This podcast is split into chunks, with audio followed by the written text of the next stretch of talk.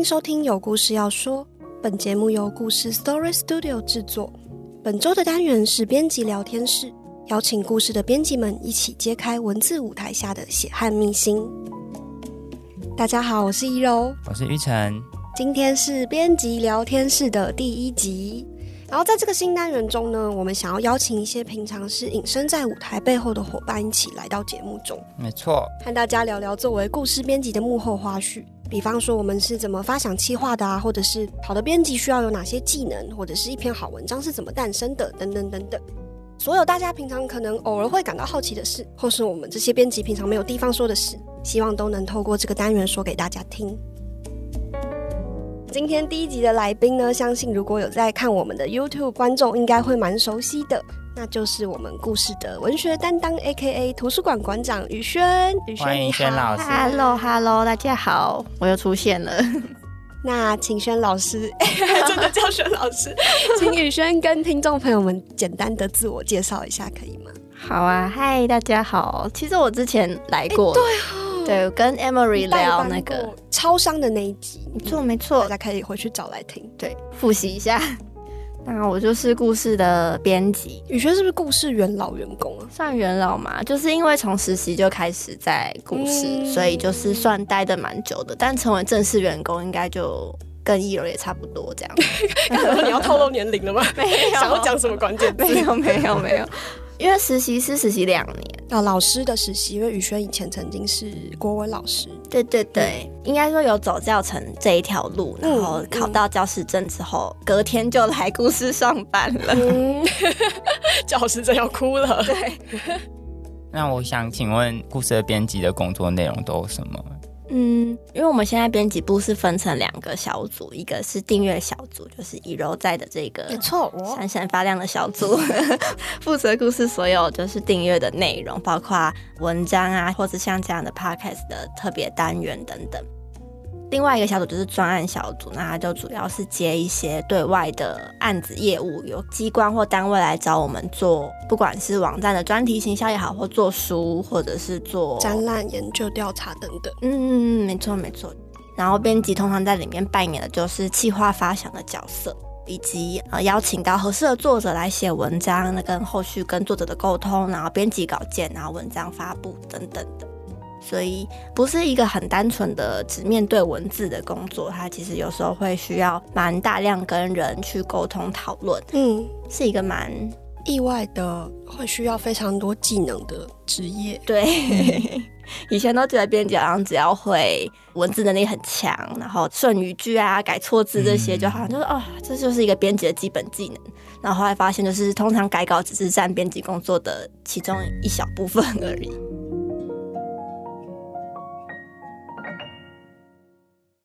那我们这个月在做节日的主题嘛，我们已经从愚人节聊到清明节，然后蒋介石逝世。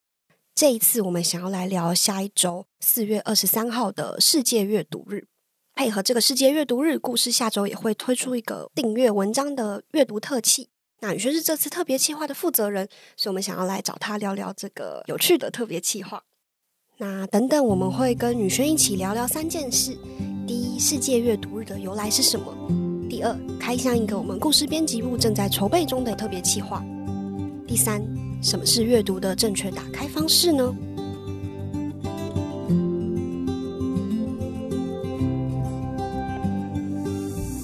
其实我自己之前也不大知道什么是世界阅读日，而且昨天我在跟我们的一个作者海狮聊天的时候，哎，他也不知道什么是世界阅读日，真的吗？嗯，他也不知道。所以就来请我们的玉成跟大家聊聊什么是世界阅读日吧。好的，其实在这之前我也不知道世界阅读日是什么。嗯，世界阅读日的别名，或者应该说它的英文名字，其实是世界图书和版权日。嗯，它是联合国教科文组织，就是 UNESCO 创造的节日。它的目的就是要跟成员国们一起庆祝图书还有阅读。嗯嗯，它其实也有一个官方的出生日期。一九九五年的四月二十三日，也就是说，今年他已经二十七岁了。是否比我在座的各位都大一点点？一直很想要避开年龄这件事，最后玉成还是点赞哦。那为什么会定在四月二十三日啊？大家都有听过《罗密欧与朱丽叶》吧？嗯嗯。或者你有没有逛过西门的唐吉诃？呃，你有没有读过唐吉诃德这部小说呢？我最近很想逛西门的唐吉诃，还是还没去过。中校新生也开分店了，你也可以去。对对，那唐 我我在想，应该那家店的名字的由来应该是这部小说啦。嗯，它是西方世界的第一本现代小说。嗯嗯嗯。唐吉诃德跟《罗密欧与朱丽叶》跟世界阅读日的关联就是。这两部世界名著的作者莎士比亚跟塞万提斯都是在一六一六年的四月二十三日这一天离开了人间，两个文学大亨的忌日，值得纪念的巧合。那在大概一九二五年左右，西班牙就已经有人会在这天庆祝阅读，或是庆祝塞万提斯的文学贡献。嗯，他们怎么庆祝？加特罗尼亚那边有男生在当天可能送玫瑰给他们喜欢的女生。嗯，女生如果也喜欢男生的话，就会回送一本书给他。回送一本书也太浪漫了吧？啊，如果男生不喜欢看书怎么办？就就是要看啊，逼迫他看书。对。然后，西班牙的首都马德里那边，在四月二十三日当天，有上百位的作家会接力朗读《堂吉诃德》的篇章，这样。英语系的国家也会在同一天有相似的活动来纪念莎士比亚。原来如此。对，所以其实纪念世界阅读日的形式。好像也有一百年了。嗯，纪念塞万提斯跟莎士比亚，那后来联合国就把它变成一个世界阅读日，这样。没错。嗯嗯。联合国创立这个日子以来，这个阅读日已经慢慢从欧洲扩展出去了。嗯。它现在变成是串联了整个图书馆界、学校、书商、出版社、翻译等等产业的一个活动。那整个书界这样串联起来。对。现在许多亚洲的政府也有纷纷制定了新的政策来响应。日本就有宣布说，四月二十三日是他们的儿童阅读日，然后是韩国会特别发行世界阅读日的邮票。台湾的教育部也一直都有结合文学内容跟景点，办过不少的走读活动，这样子。其实以前我会知道世界阅读日，好像也是因为学校的关系哦，是比较多，真的很实际在庆祝这个节日的场域或是单位，好像就是教育部，然后图书馆，所以国小国中是图书馆的老师都会办一个。每一年都不太一样，可能是读书品心得比赛，然后也有可能是一个小解谜活动，比如说就是给一个索书号，然后去找书，然后找书里面的某个句子，这种就是比较互动性质的小活动。嗯，对。那其实出社会之后，好像大部分的人也不太会很在意这个节日，毕竟他没有放假，就是对对于好像一般人来说，没有放假的日子，好像就没有那么强大的纪念或是庆祝的意味在。就是一个有一点推广说教意味有点浓厚的节日，嗯嗯嗯。不过故事当然是不想要走一个说教的路线嘛，所以呢，我们今年准备在这个世界阅读日的时候做什么呢？那就来跟宇轩来聊聊我们这个刚刚提到的网络特别企划。好的。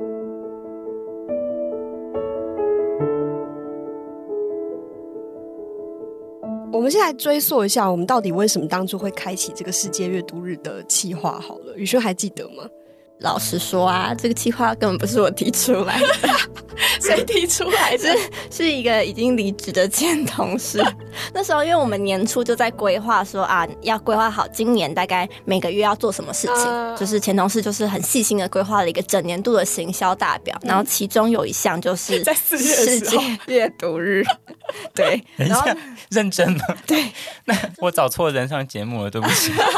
我们应该扣前同事回来。我们现在打给他就好了。真的 线上连线。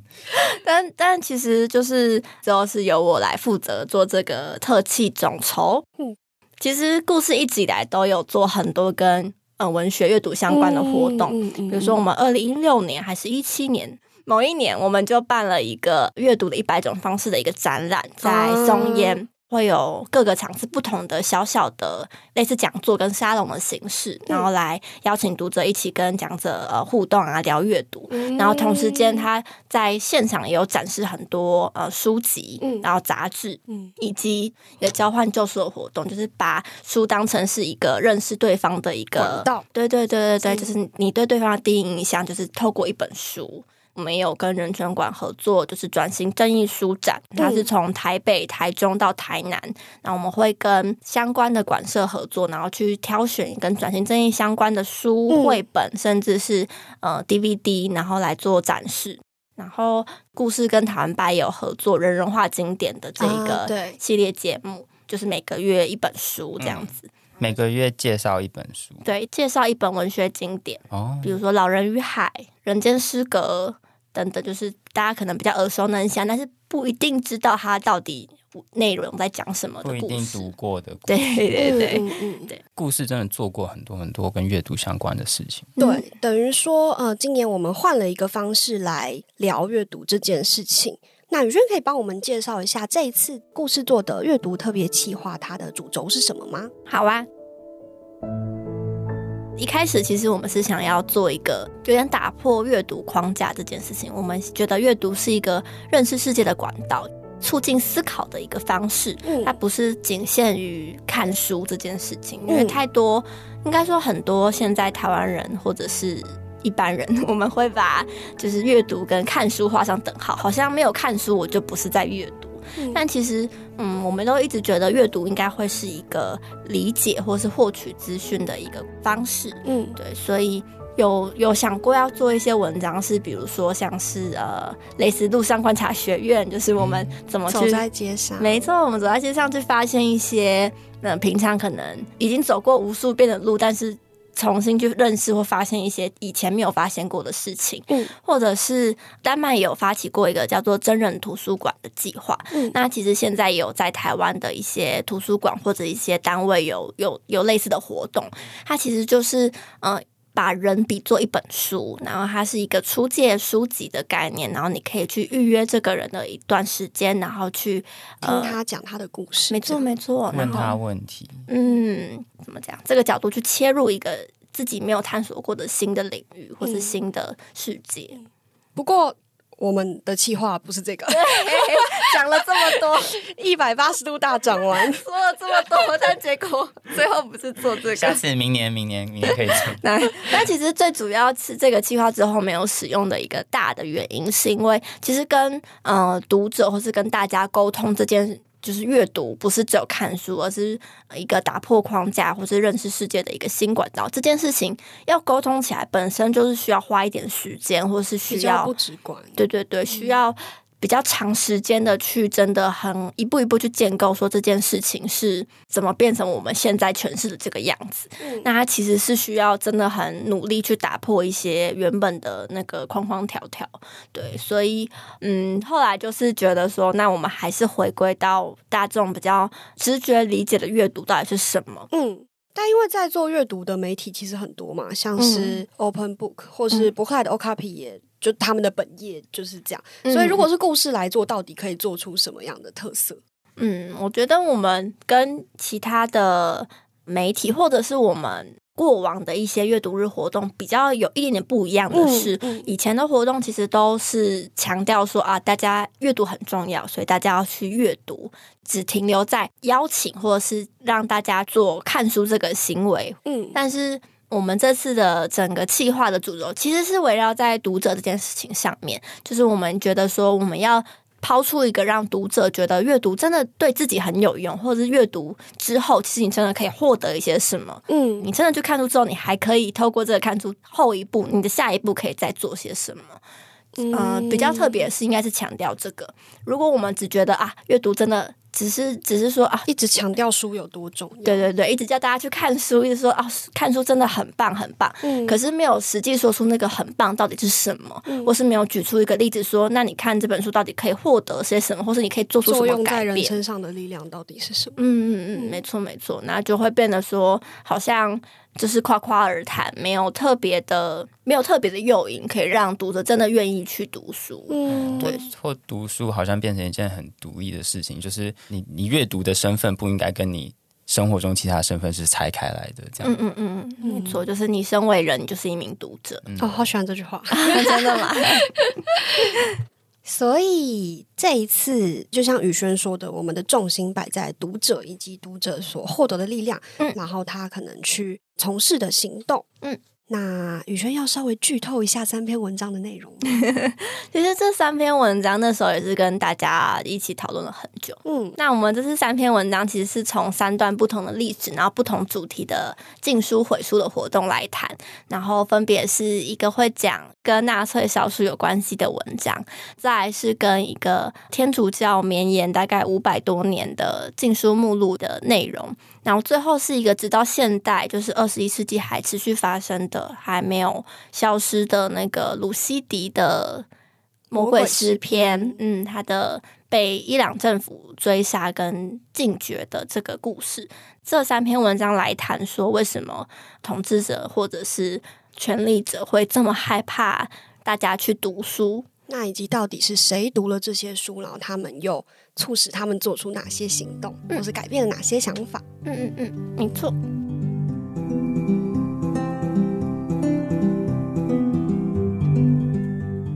听到这里，如果大家对股市这次的特别企划感兴趣的话，欢迎下周三到我们的网站会员专区来阅读这次的特别文章哦。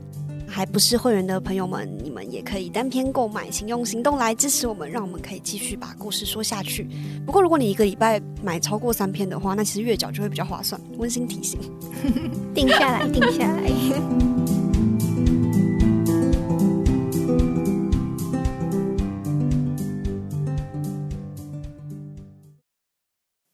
那接下来想跟宇轩聊一下你跟阅读的。关系是什么？比如你怎么看待阅读，或是你怎么跟阅读相处，或者是你以前当国文老师的时候，应该也会遇到不爱阅读的学生。如果遇到这样的学生的话，有没有一本曾经启蒙你的书，你会拿来推荐给学生呢？嗯，好。关于这个问题的话呢，就是因为我高中跟大学都是小刊社的编辑，出社会之后，其实我也有经过很多访谈。或者是像是我们网站百人说书的文章系列，其实也都是在透过采访一个人去聊聊他的阅读经验。嗯，那我过去的很多访谈其实也都有类似的问题，就是问作者或者是问某一个人说他的阅读启蒙，或者是他最喜欢的一本书是哪一本书。嗯。但是这个问题问到我自己身上的时候，我突然觉得这是一个有点小刁难的问题，很难回答，是不是？没错，我就突然觉得，就是自己过去好像在刁难那些受访者。嗯，之所以会我会觉得它是一个有点刁难的问题，是因为我觉得，嗯，阅读它不像是一个电灯开关，它不是按了那个开关之后灯就亮了，然后就开始整个世界充满了光明，对，整个世界就是发亮这样子。我觉得阅读比较像是一个类似旋钮之类的装置，它是慢慢慢慢的一点一点的慢慢的变大声，或者是对对，或是慢慢的变亮。所以就是等到我们意识到的时候，还才会注意到说，哦，原来这个阅读的世界已经变得这么亮了，或是这么丰富了。嗯，对。所以真的要去讲说，到底是哪一个是开启了我的阅读历程？但这是一个很难很难。回答的问题，嗯，对。不过为了这个问题，我还是要准备一本书。是什么样的书啊？那本书是三毛的《撒哈拉的沙》，呃，《撒哈拉的故事》。嗯，对。那其实是一本在讲说三毛这个作者去撒哈拉的时候发生的一些见当地的见闻，或者是一些呃心心情。嗯嗯嗯嗯嗯，对对对。那其实会选这本书的原因也非常的简单，就是因为那时候我家里面的。书其实都看的差不多了，然后这是我第一本翻的没有注音符号的书，就是没有注音。这时候几岁？好像才刚上小一吧。嗯，那撒哈拉的故事是当时其中摆在你们书架上的一本，对，被当时的小雨轩拿下来。没错，完全不知道那本书为什么会出现在我们家。翻了之后发现，哦，它是一本没有注音的书，然后就就成为一个阅读的小挑战吧。那它影响了你什么？我觉得很有趣的是，那时候看的时候可能感受上没有那么深刻，可是现在回过头去看，那个我那时候看之后的感想，我会觉得它好像就是有一种，就是书里面的故事告诉我说，呃，人生有很多的选择或很多道路都是，嗯，怎么讲？你很难去预测结果是什么，嗯，但是你的开头的时候，在你在开头的时候选要。做出那个选择的时候，要不顾一切或不计成果去做的话，你得到那个结果会是很你意想不到的美好的感觉。嗯，这也是我觉得为什么我觉得一本书很难代表代表一个阅读历程的开始，是因为我觉得每一个年纪或是每经历过不同的事件，再去回头看同一本书，你会有不同的想法跟体悟。嗯，经历过的事情越多，你再去看不同一本书的时候，其实你会感受到很不一样的呃内容，你会看到很多之前没有看到的事情。嗯嗯。不过那好，那回到刚刚那个问题，就是呃，如果有如果有人就是说啊，我就是不喜欢看书的话，你觉得你会怎么回应像这样子的问题？嗯，应该说，我觉得就是这个问题，其实在于学校里面蛮常见的，因为我觉得很多学生其实不是真的，就是就算是成绩好的学生，也也有很多不是真的很很喜欢阅读，或者是。现在在学校里面，很多人会把课本当做是阅读的唯一的管道。嗯，他们的所谓的阅读就是把书读好、考好，就是考试考了一个好的成绩，就代表哦，他有在看书，他等于他有在阅读。但我觉得这件事情不是，就是阅读这件事情好像不是这么就是说教意味，就是你真的要呃得到一个好的成绩或者好的结果的事情。就像是，其实我们公司就是今年跟前年有有跟那个实验学校合作开设课程，那那个课程的讲师目前是亮恒，就是有如果我们 YouTube 的常客，没错，我们的业务经理，没错，业务经理亮恒，那就是对，相信大家对他应该不是很陌生，他也是我们故事非常优秀的作者，虽然很久没有写文章了，如果你有在听这集 Podcast，嗯，记得哦。来投稿，但就是因为他在实验教育开了课程，那通常实验教育的学生刚好他那所学校，他们学生可能大部分都是有一些可能从小在国外生活，嗯，或是他们其实更注重的是呃外文教育，所以他们的中文能力其实没有那么好，因为他会用一些故事网站的文章。就是截录成比较小段给学生看，然后希望他们去做一些讨论或是分享。但是他说，很多学生其实看不完，就是就是可能几千字或是几百字的文章，就对他们来说那个太难了。可是。就如果是以一本像《红楼梦》那样长度的纸本书去衡量他们的阅读能力的话，那或许真的会觉得他的阅读能力不好。嗯，对。但是其实跟亮恒聊天的过程中，会发现说，虽然他们可能平常。嗯，读的东西没有那么多，或是有些有些内容其实读不是很懂，但是他们在 对自己感兴趣的事情的时候，其实会迸发很多阅读的能量。嗯，比方说呢？比方说，他们前一段时间就会很热烈的讨论李静蕾跟王力宏之间的 离婚的相关的内容，书长文就很能吸收了。没错，他们就就是。会就是开始去讨论说，哎，那昨天李静蕾又发了什么文章？就是它里面内容讲了王力宏什么什么，然后他们就开始热烈讨论。你就发现他们其实有把就是那些呃文文字里面的内容读进去，然后吸收，对对对，然后还才可以跟同才开始分享讨论。嗯嗯，对对对，其实是蛮有趣的点，就是我们一直都觉得说，可能那些嗯。成绩不好的学生就是不爱阅读，或者是就是不爱不爱看书，不爱不爱就是只爱玩游戏啊，或者只爱运动什么的。但其实他们在遇到自己喜欢或者自己有兴趣、有动力的事情的时候，他们也是可以展现出就是很好的文字理解能力。所以应该说，阅读这件事不是只限于纸本书上面。嗯嗯嗯，应该说，嗯，我觉得阅读就是当你好好的去。呃，理解一件事情，然后你能够在脑中把它整理，然后爬书，最后归纳出一个你自己的观点，然后你可以去好好跟别人分享，然后去跟别人讨论，然后讲出来的内容是有理有据的，或者是有理可循的，然后这样子。当别人就是想要反驳你的时候，你还是可以去捍卫自己的观点、自己的立场的时候，其实这就是一个很好的阅读的结果了。嗯嗯嗯，读完不管是读完书、读完网络文章，或者是就像宇轩刚刚一开始他开始讲到的那个，在街头上观察完街头，只要那些东西是我们整理跟思考过后，用自己的观点去分享讨论的，其实。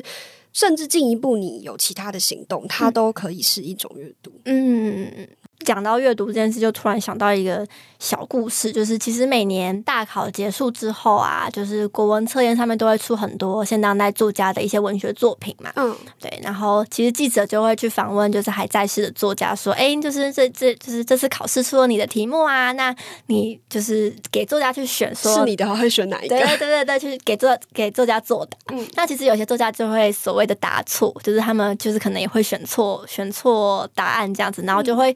新闻上面就会讨论说啊，那这题的答案是不是有问题，或者是就会围绕在说那老出题老师怎么会这样出什么的？那我觉得这是就是最根本的问题，就是呃，阅读之后我们的产出用选择题或是用选项这件事情来呈现的时候，其实就有一定程度的限缩了呃，对于这个。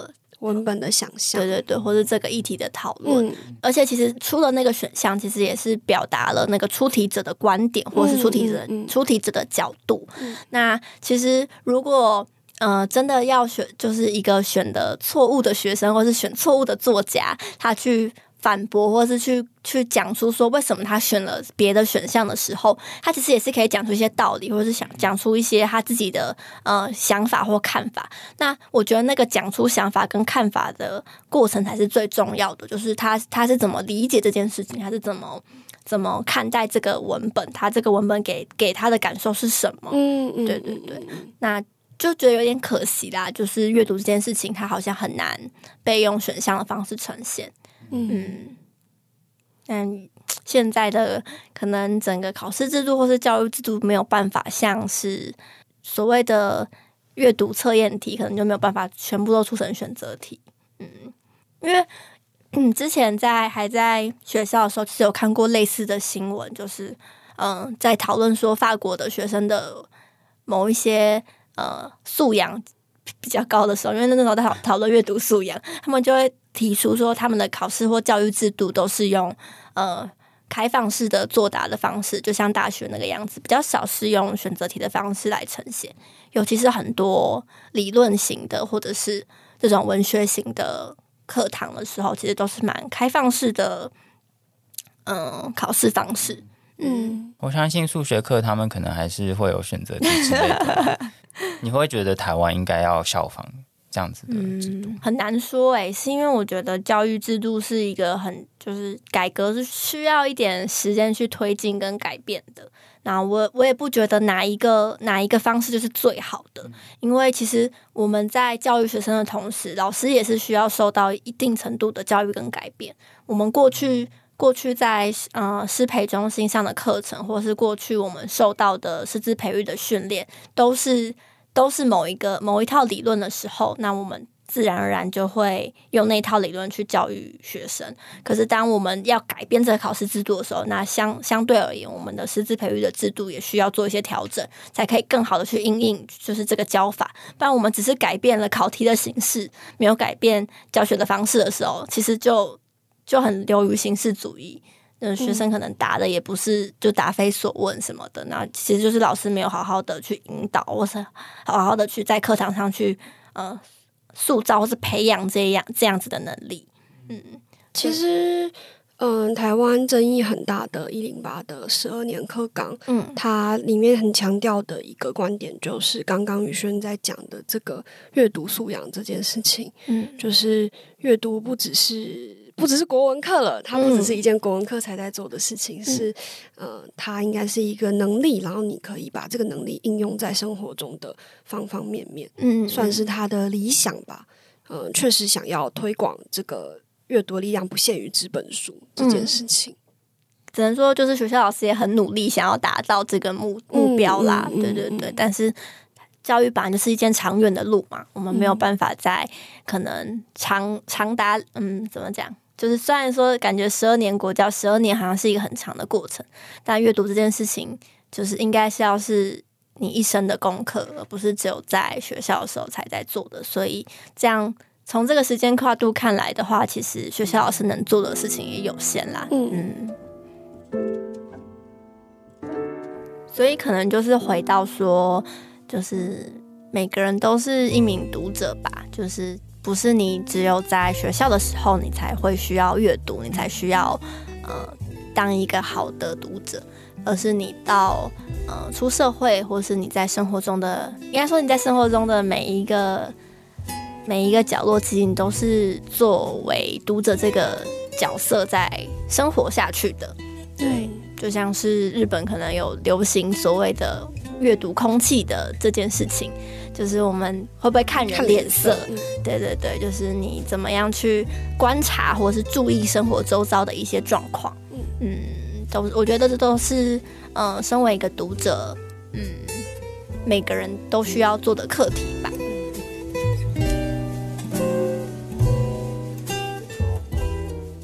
好，那这次谢谢宇轩作为我们第一集编辑室聊天的来宾。现在这个单元名还念的不是很熟，希望之后可以越来越熟。那我们最后再跟大家推一次我们的下礼拜三会出现的呃网站小特辑，欢迎大家有兴趣的话可以礼拜三准时关注故事网站跟故事粉砖。嗯，大家来看哦。那今天就到这边，节目也已经来到了二十九集。如果喜欢我们的节目的话，欢迎到 Apple Podcast 帮我们稍微留个你的建议或者是鼓励，也可以到呃 IG 如果没有分享 Podcast 的话，也可以去那边留言给燕玲，让她分享给我们。好，那今天就到这边喽，大家拜拜，我们下次见，拜拜。谢谢宇轩，大家拜拜。谢谢宇轩，拜拜拜拜。